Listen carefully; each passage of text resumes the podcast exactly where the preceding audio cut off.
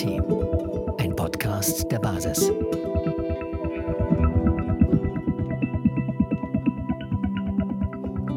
Herzlich willkommen zu deinem Basis-Podcast, äh, dein Basis-Podcast der Basisdemokratischen Partei Deutschland. Und wir freuen uns ganz besonders, heute wieder mehrere Gäste bei uns zu haben. Unter anderem meine Interviewpartner, einmal die Raute, einmal die Alina. Hallo, herzlich willkommen, liebe Raute. Hallo. Raute, stellst du dich doch mal kurz ein bisschen vor, denn äh, wir möchten natürlich auch unseren Hörern die Möglichkeit geben, dich ein wenig kennenzulernen.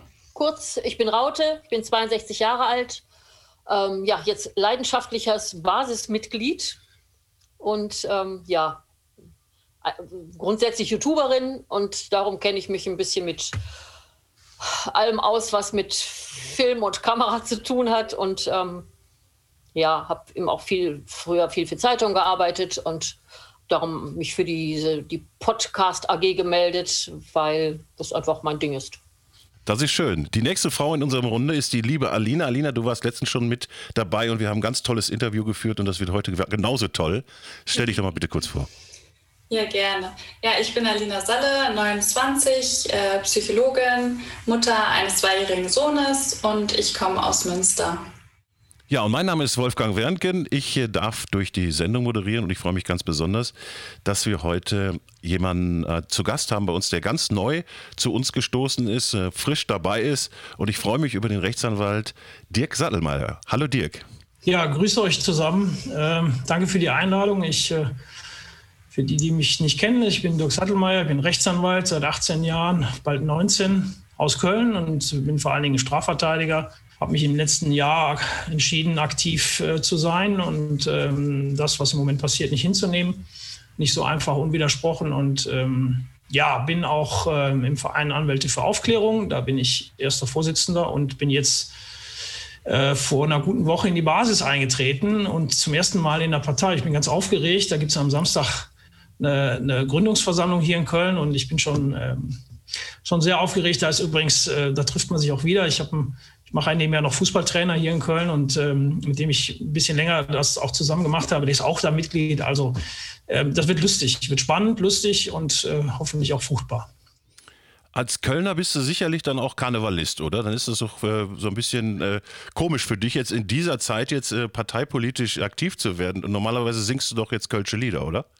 Nee, nee, pass auf. Also ich bin zwar Urkölner, ich kann auch Kölsch, also das ist, äh, ist überhaupt kein Problem. Ich, ich, hab, ich äh, sag mal, ich spreche drei, drei Sprachen, Deutsch, Englisch und Kölsch, aber äh, ich bin kein Karnevalsfreund, definitiv nicht. Also es ist jetzt nicht so, als würde ich da was vermissen. Ich toleriere das natürlich. Als Kölner tolerierst du das, alles gut. Und äh, ich kann auch, die ganzen Lieder kann ich auch auswendig, aber ich, ich feiere es nicht. Aber das Kölsch schmeckt doch, oder? Äh, ich sag's jetzt mal einfach ganz äh, neutral, ich bin Pilztrinker. Liebe Alina, bitte, du hast einige Fragen mitgebracht.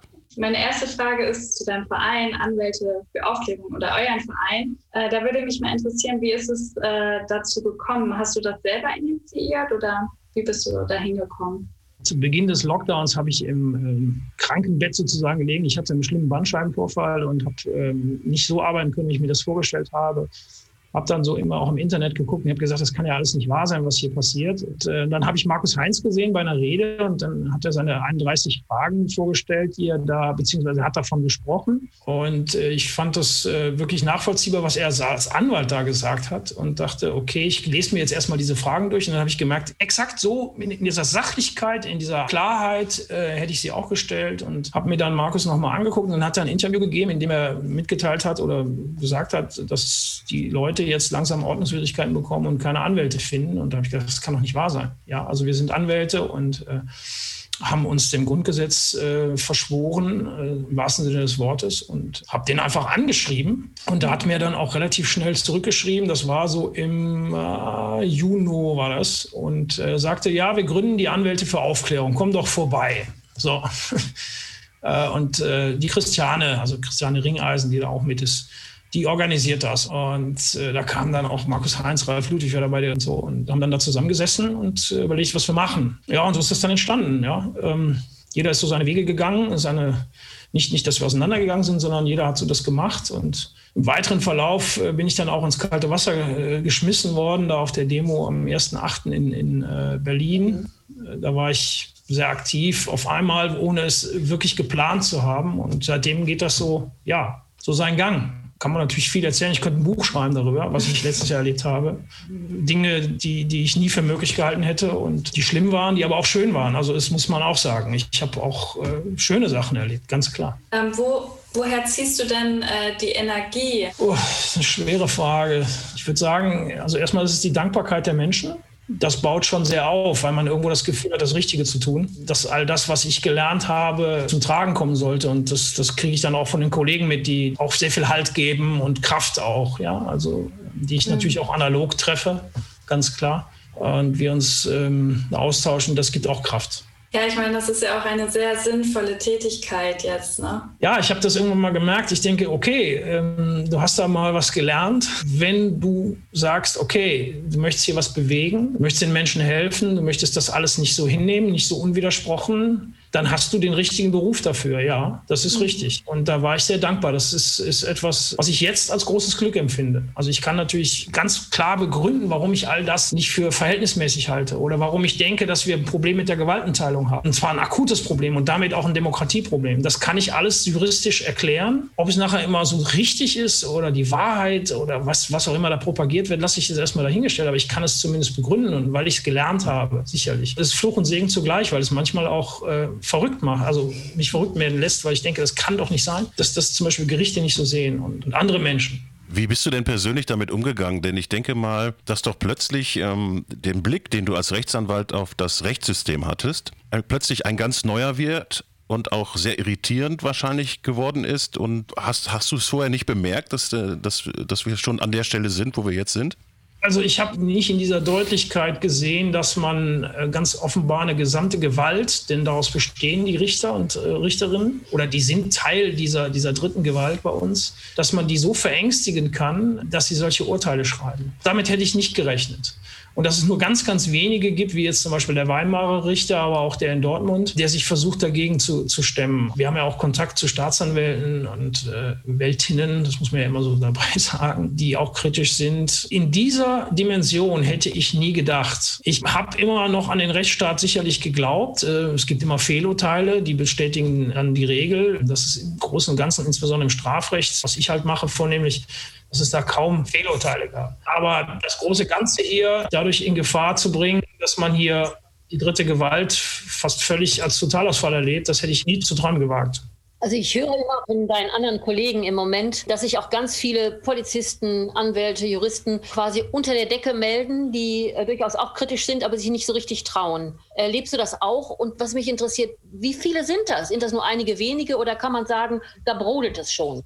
Ich kann die, jetzt keine Zahl nennen. Ich kann einfach nur sagen, dass ich ähm, das auch mitbekomme, dass äh, sich auch aus dem Bereich Menschen jetzt melden. Natürlich immer mit der Angst äh, belegt, da Nachteile zu erfahren insbesondere die, die eben als Beamte im Staatsdienst sind, ähm, sind da schon sehr angstbehaftet. Aber es sind gemessen an der Gesamtzahl, sind es wahrscheinlich noch zu wenig. Das ist im Moment mein Eindruck. Ich weiß nicht, wer da vielleicht äh, in Zukunft äh, mit, mit anderen Strategien und Taktiken erreichen müssen. Ich habe da schon was äh, mal zu gesagt. Da arbeiten wir dran, dass auch diese Leute vielleicht irgendwann jetzt aufwachen. Ja. Ist eine schwere Aufgabe. Das Ganze war von Anfang an klar, das geht nicht von heute auf morgen und schon gar nicht mit einem großen großen Knall, ja, steht doch, äh, Tropfen hüllt den Stein, genauso muss es weitergehen. Ja. Und inwiefern hat sich jetzt dein Leben dadurch verändert? Ähm, auch dein berufliches Leben dadurch verändert, weil an dir gehen die Repressalien ja vermutlich auch nicht vorbei. Was mein Anwaltsdasein angeht, habe ich noch keine Nachteile erlebt. Also ich bekomme tatsächlich auch keine bösen Hassmails und, und dergleichen. Ich finde, ich gebe auch keinen Anlass dazu. Sicherlich kann man mit mir in den Diskurs gehen und anderer Meinung sein. Das sollte auch selbstverständlich sein in der, in der Demokratie. Ich gebe vielleicht kaum Anlass dazu. Vielleicht bin ich auch nicht bekannt genug oder, oder wie auch immer, dass so wie andere dann, äh, da die da in der ersten Reihe stehen, ähm, dass, dass es sich vielleicht nicht lohnt. Ich habe keine Ahnung. Auf jeden Fall, ich habe noch keine Repressalien. Äh, bin natürlich auch selbstständig hier in der Kanzlei mit, mit drei anderen und kann natürlich dadurch ein bisschen unabhängiger agieren, logischerweise. Wenn jemand angestellt ist als Anwalt, dann hat er natürlich schon ein Problem, mhm. das ist klar. Ist auch noch nicht das Konto gekündigt worden, so wie Markus Heinz? Nein, nein das, ist, das, ist, äh, das ist noch nicht passiert. Sehe da auch keine Anhaltspunkte für. Ich habe auch noch nichts mit der Kammer zu tun gehabt. Auch da müsste, müsste man mir erklären, warum, weshalb, nur weil ich eine Meinung aus größere. Also das sehe ich nicht, nein. Aber ich habe, wenn du auf die berufliche Geschichte äh, zu sprechen kommst, ich habe ja parallel noch mit, mit zwei Mitstreitern hatte ich ja eine Konzertagentur und habe äh, relativ viele Konzerte im, im klassischen Musikbereich organisiert im Jahr. Das habe ich schon sehr lange gemacht. Diese Konzertagentur ist natürlich im Moment, wie sich alle vorstellen können, äh, liegt am Boden. Ich habe zum Glück eben dieses zweite Standbein. Habe natürlich unfassbar viel zu tun im Moment, das ist klar. Ja, und jetzt möchtest du dich äh, neben deiner rechtsanwältlichen Tätigkeit noch äh, parteipolitisch engagieren. Wie siehst du denn da die Zusammenkunft oder was hat dich überhaupt dazu bewegt, zur Basis zu kommen? Ja, also zum einen, ich habe das, glaube ich, schon durchblicken lassen, werde ich jetzt nicht irgendwie in den, Vorstand in Köln oder sowas gehen. Ich denke, das sollten sicherlich dann andere machen, die das äh, vielleicht auch besser können. Das weiß ich nicht. Außerdem bin ich ja Vorstand äh, von unserem Verein in Anwälten für Aufklärung. Das möchte ich auch gerne bleiben. Deswegen würde ich das vielleicht aus zeitlicher Sicht nicht hinkriegen. Warum ich das gemacht habe, ist, ähm, um sicherlich auch ein Zeichen zu setzen. Das heißt, ähm, ich habe mir nach Rücksprache mit auch einigen meiner Kollegen, auch mit dem äh, David Sieber, äh, den ich ja auf der Demo schon kennengelernt hatte am 29.08., aber auch nur rudimentär, den ich jetzt auch persönlich nochmal getroffen habe, der mir das erklärt hat, habe ich mich dann eben dazu entschieden, in die Basis einzutreten, um eben so ein Zeichen zu setzen bei Kollegen, aber auch möglicherweise bei Menschen da draußen, darüber nachzudenken, dass man eine politische Alternative hat, dass man nicht sich jetzt vielleicht verliert in, in den Parteien, die vielleicht noch so ein bisschen kritisch sind, die vorgeben, nur kritisch zu sein, wie auch immer, dass man eine echte Alternative hat, um hier auch nicht nur in dem Thema eine Stimme zu haben, sondern auch möglicherweise in anderen Themen, die äh, bisher so an ganz vielen Leuten vorbeigehen. Deswegen finde ich die basisdemokratische Idee, finde ich auch grundsätzlich ähm, sehr interessant. Wo das alles hinführt, das muss man mhm. sehen. Aber für mich war wichtig, ein Zeichen zu setzen. Und äh, da war ich mir mit dem Kollegen Markus Heinz auch einig, dass wir beide auch ähm, irgendwo auch gemeinsam besprochen und dann haben wir uns gemeinsam auch entschieden, diesen Weg zusammenzugehen. Wir haben ja in der Basis äh, vorher äh, gesagt, dass du kommst und, äh, und den Mitgliedern eigentlich die Möglichkeit gegeben, Fragen zu stellen. Äh, und äh, hier hat jemand gefragt in dem Zusammenhang, was erhoffst du dir realistisch, was wir mit der Basispartei erreichen können und äh, was erhoffst du dir in deinen kühnsten Träumen? Die Frage gebe ich mal so eins zu eins weiter.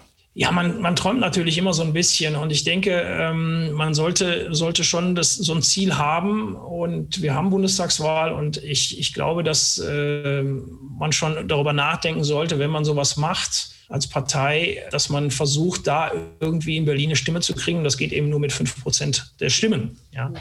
Das ist so ein Ziel, äh, das ich für durchaus realistisch halte, wenn man es vernünftig macht. Wenn man äh, klug vorgeht, strategisch vorgeht und äh, sich anschaut, wie viele Leute haben das Ganze hier satt, ja, und äh, diese Menschen dann bündelt. Und ich glaube, das kann die Basis, die wohl sehr gut aufgestellt ist, von den Parteien, die ich da so gesehen habe, sicherlich am besten. Und äh, halte das durchaus für realistisch, dass man da in Berlin die Stimme bekommt. Und äh, dafür brauchst du zwei Millionen Stimmen oder ein paar mehr. Und das sollte das Ziel sein, denke ich mir. Für mich persönlich, also wenn ihr darauf anspielst, in irgendeiner Form jetzt hier als Kandidat aufzutreten, das, das müssen andere entscheiden. Die müssen sagen, okay, der ist was für uns. Ob ich, ob ich dann mache, müsste ich mir überlegen. Also ich, ich mal mir das nicht aus, das mache ich nicht. Ich bin realistisch genug, um, um zu sagen, ich äh, halte mich bei sowas zurück. Da gibt es jetzt andere, die vielleicht eher einen Blick haben. Ich weiß es nicht. Aber das müssen dann die, die es zu entscheiden haben, möglicherweise die Basis, die Menschen, die, äh, die eben die Partei bilden insgesamt, die müssen das entscheiden fragen. Ich hatte mit dem David mal äh, gesprochen am Telefon noch im Nachgang zu unserem persönlichen Treffen und ich habe ja hier, meine Kanzlei ist ja hier in Pfingst. Das ist ja der Wahlkreis von Lauterbach. Ne?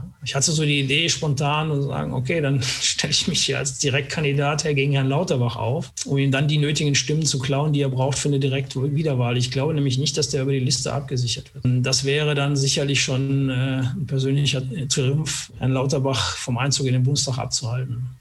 Naja, aber das sind dann so, so Spielereien, die man mal hat, wo, wo ich dann denke, okay, ähm, mit Herrn Lauterbach dann endlich mal auf eine Podiumsdiskussion zu kommen. Ja, also ich würde mich freuen, wenn du dich aufstellen lässt. Du kannst uns da wirklich sehr unterstützen. Ich glaube, da muss man aber weit oben stehen lassen. Ich habe mich da auch noch gar nicht so, keine Ahnung, ich, ich weiß, dass das über die Landeslisten geht, aber aber ich finde es auch noch zu früh, die Leute sollen mich kennenlernen. Ich, ich, bin ja auch immer so für analoge Treffen. Ich mag das ja, auch wenn es im Moment äh, nicht opportun ist, in, in äh, Corona-Zeiten zu sagen, ich möchte, möchte Menschen treffen. Was wir hier machen, kann nur eine Übergangslösung sein. Die ist vielleicht für Leute, die weit weg wohnen, auseinander wohnen, ist das vielleicht ganz schön, aber das ist entgegen unserer menschlichen Natur und das muss, das muss aufhören. Das geht Absolut. nicht mehr. Ja. Absolut. Und ich finde es auch wichtig, dass das möglichst viele Menschen möglichst oft aussprechen. Darum bin ich dir gerade dankbar, dass du das auch nochmal so deutlich gesagt hast. Du hattest gerade den Lauterbach angesprochen. Uns allen passiert das ja im Moment, dass wir ab und zu Zaun und Wut spüren auf jemanden. Auf wen bist du besonders wütend? Also es ist natürlich einfach, jetzt irgendwelche Personen herauszusuchen und äh, denen die Schuld zu geben und die sind schuld und, und, was auch immer. Da, da bieten sich natürlich Personen wie Lauterbach an, der aber gar keine Entscheidung trifft. Äh, Söder, der, der immerhin Ministerpräsident von Bayern ist und unsere Kanzlerin. Natürlich bieten die sich an, aber ich werde, wenn ich die sehe, nicht wütend, äh, sondern äh, meistens schalte ich dann ab. Wut bringt uns nicht weiter. Man kann zornig sein, das ist noch ein bisschen ein kleiner Unterschied. Deswegen versuche ich äh, dadurch deutlich zu unterscheiden. Mein Zorn richtet sich im Moment unabhängig von der Frage, auf welcher Seite man steht, wenn man die Maßnahme gut findet und, oder auch nicht, richtet sich eigentlich an die, die ganzen vielen, vielen Menschen, die ähm, das viel, so einfach so unhinterfragt übernehmen und dadurch in unserer Gesellschaft Dinge zulassen, die ich nicht für möglich gehalten hätte. Es ist nicht vergleichbar, aber es ist äh, durchaus erlaubt, Vergleiche zu ziehen. Woher soll ich sonst das bewerten, was ich jetzt sehe? Und ich sehe, wie Menschen diffamiert werden aufgrund von Behinderungen oder auch aufgrund von körperlichen Gebrechlichkeiten, wie auch immer. Ich sehe, äh, wie Meinungen unterdrückt werden, wie Leute, Menschen Nachteile erleben. Das darf es eigentlich nicht geben. Und zwar völlig unabhängig davon, ähm, welche Meinung man hier vertritt. Das ist etwas, ähm, was unsere freiheitlich-demokratische Grundordnung eigentlich verbietet. Und ähm, natürlich kommt dann irgendwann auch die Frage auf, warum, liebe Politiker, äh, unterbindet ihr das nicht? Denn ihr seid doch diejenigen, die auch geschworen haben, diese freiheitlich-demokratische Grundordnung zu schützen und so weiter. Aber da erwarte ich natürlich nichts von. Ja, weil die, die Machtbesessenheit ist schon so groß, dass sie einfach einfach das, das wahrscheinlich völlig aus den Augen verloren haben. Und es regiert sich natürlich sehr leicht im Moment. Ja, zum Thema Wut, da ist bei mir persönlich echt viel passiert im letzten Jahr. Und oft bin ich halt besonders dann wütend, auch auf andere, wenn ich eigentlich wütend auf mich bin, weil ich selber nicht die Verantwortung übernommen habe. Also letztlich sind das oft Situationen, wo man halt einfach auch selber hätte etwas tun können und ich glaube, das ist jetzt eigentlich die Chance, dass wir mit der Partei Verantwortung übernehmen und dadurch halt erleben, dass wir alles aktiv mitgestalten. Ja, und das finde ich ganz schön, dass wir jetzt äh, durch diese Zeit so in die Selbstverantwortung kommen und dadurch halt gar nicht mehr jetzt auf andere zeigen müssen oder wütend sein müssen, weil wir halt merken, wir gestalten das, was wir wollen, halt selber. Also ich fand sehr interessant, was du gerade gesagt hast, Alina. Denn äh, ich bin letztens auch über etwas gestolpert, das hat mich sehr nachdenklich gemacht, weil auch ich wusste eigentlich schon vor Jahren, dass ähm, ich mit dem, was da im System passiert, nicht zufrieden bin, fand mich aber immer hilflos und habe mich ähm, nie wirklich vertreten gefühlt. Und äh, mir war der Begriff Demokratie nie so tief bewusst wie heute. Und ähm, ich bin über etwas gestolpert, über eine Aussage, die ich letztens gehört habe, und zwar, man muss immer um seine Freiheit kämpfen. Also Freiheit ist nicht etwas, was man sich einmal erarbeitet und dann ruhen lässt, sondern es ist immer wieder ein fortwährender Prozess, vielleicht auch Freiheit neu zu definieren in, in, in einer Gesellschaft.